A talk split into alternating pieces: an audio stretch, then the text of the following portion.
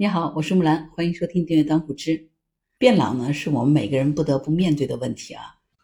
随着我们自己年龄一天天变大，我们的父母呢年纪也越来越大了。最近一段时间呢，正在装修家里的一套房子。那今天这个节目呢，就想跟您聊一聊，当家里有老人的时候，我们在装修的时候呢，有哪些适老化的设计是需要去注意的？一般来说呢。提到适老化的设计啊，可能讨论最多的还是马桶扶手啊、淋浴板凳啊等等这些家居物件。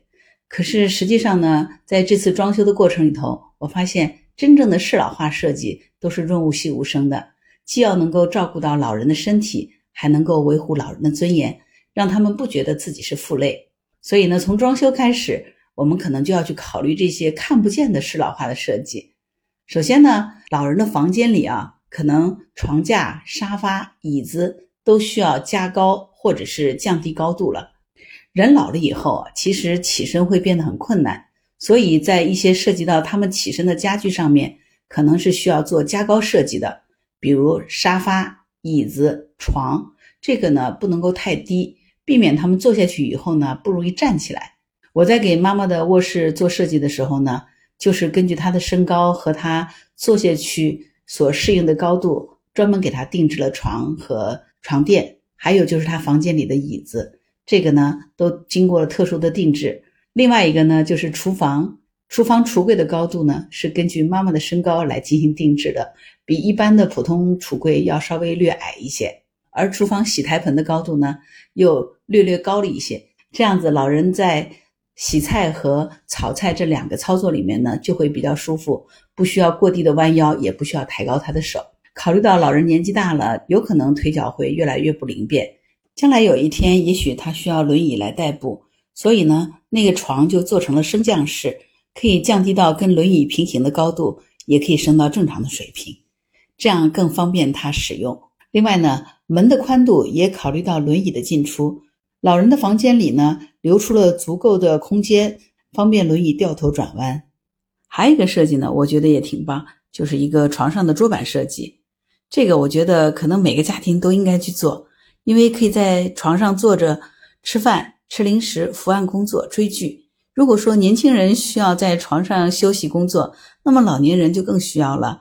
当他们身体不舒服的时候，完全可以在床上吃饭。如果你有观察过医院的设计，你会发现在医院的病床上都是有这样的一个床上桌板的设计的，这个设计是非常实用的。老人年纪大了以后呢，手脚不是很灵便，所以呢，扶手对于老人的行走是非常有用的。在家里的椅子、马桶、沙发、淋浴间都需要做扶手，这些呢可能我们都知道。但是有一点我想特别说明的是，扶手不一定是一定要以扶手的姿态出现，它可以是隐形的。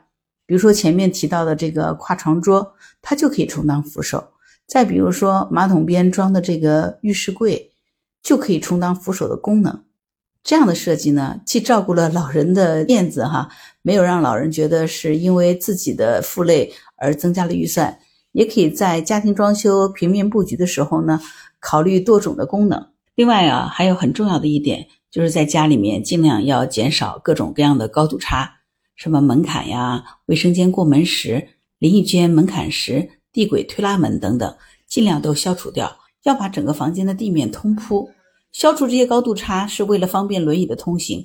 更重要的呢，也为了降低老人摔倒的风险。如果实在是没有办法消灭的高度差，更明智的选择是要做坡度。比如说在卫生间，坡度如果做得好，对于卫生间的防滑是很有作用的，尤其是老人常用的卫生间。这个地面的坡度一定要做大一点，可以避免在洗澡的过程当中，因为积水的问题导致老人滑倒的风险。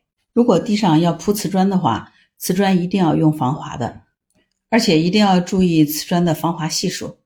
不过呢，如果铺木地板的话，就不用太担心。之所以要选择防滑地砖或者是木地板，除了防滑之外呢，也能够在一定的程度上，在老人摔倒时可以提供缓冲。现在家里都比较注意卫生，所以呢，进门换鞋已经成了各家的习惯。对于老人来说呢，蹲下换鞋是一件非常难的事儿，所以尽可能要在玄关上增加一个换鞋凳。这个换鞋凳的高度呢，也要确保可以坐着换鞋，还得确保它取鞋放鞋很方便。照顾到老人需要弯腰穿鞋不方便，我们最好准备那种比较长的鞋拔子，这样子老人坐着就可以把鞋穿上了。随着年龄的增长，很多老人呢慢慢听力也在下降，最后产生了听力障碍。如果问题真的很大，是没得说的，因为一定会去带助听设备。但是如果老人只是听力衰减，很多老人呢是不愿意接受助听设备的。为了应对老人的听障问题，避免不必要的麻烦，我们在装修的时候呢，可以提前把这个问题考虑进去，做一些相应的设计。比如说家里的门锁换成智能锁，这样就不需要再敲门了。门铃的声音调大。也可以用带闪光震动的，避免外人来了老人听不到门铃。除了听力之外，老人可能视力也会衰减，所以在光线上面一定要做好充分的设计。比如说晚上老人起来起夜的时候，可以设计那种感应小夜灯。老人从床上坐起来的时候呢，床脚边就会亮一盏灯。随着老人开门到洗手间的整个路径呢，设计相应的感应灯路线。这样子方便老人晚上安全起夜。其实这些设计啊，并不会花太多的钱，但是这些功能呢，对于老人来说是非常有用也非常重要的。